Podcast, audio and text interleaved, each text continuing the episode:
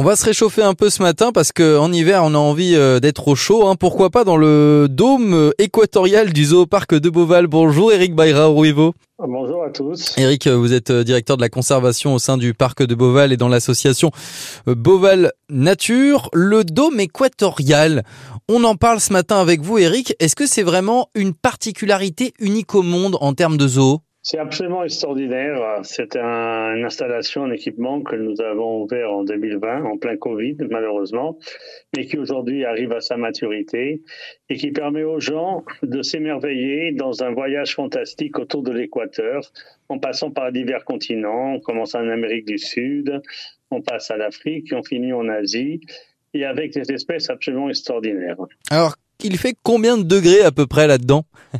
On essaye euh, d'avoir une température plus ou moins constante autour de 24-25 degrés. C'est un équipement très intelligent parce que les vitres que nous avons mis et tout ont un système qui permet un peu de récupérer de la chaleur quand il fait froid ou d'en évacuer quand il fait trop chaud. Quel type d'animaux on retrouve euh, dans le dôme équatorial?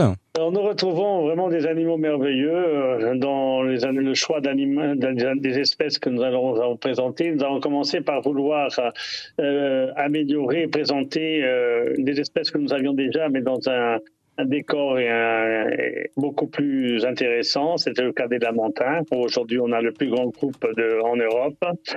Euh, après des espèces euh, très rares euh, comme et très en danger comme les loutres géantes ou les, les faux gaviales d'Asie donc il y a vraiment les lambeaux de Douc euh, aussi. Il y a vraiment un choix d'animaux très rares qu'on ne voit pas toujours dans les parcs zoologiques et qui, euh, grâce à cet équipement, permettent d'être vus parfaitement toute l'année. Comment on choisit les nouvelles espèces qui vont arriver au, dôme? Bon, euh, les espèces ont été choisies, comme je vous dis, une partie c'était pour refaire des installations pour des espèces que nous avions déjà et qui, nous pensions, n'étaient plus au niveau que Beauval a aujourd'hui. Aussi, on a cherché des animaux qui étaient en danger, pour lesquels il y avait des programmes d'élevage, mais qui méritaient donc euh, un effort supplémentaire pour leur reproduction.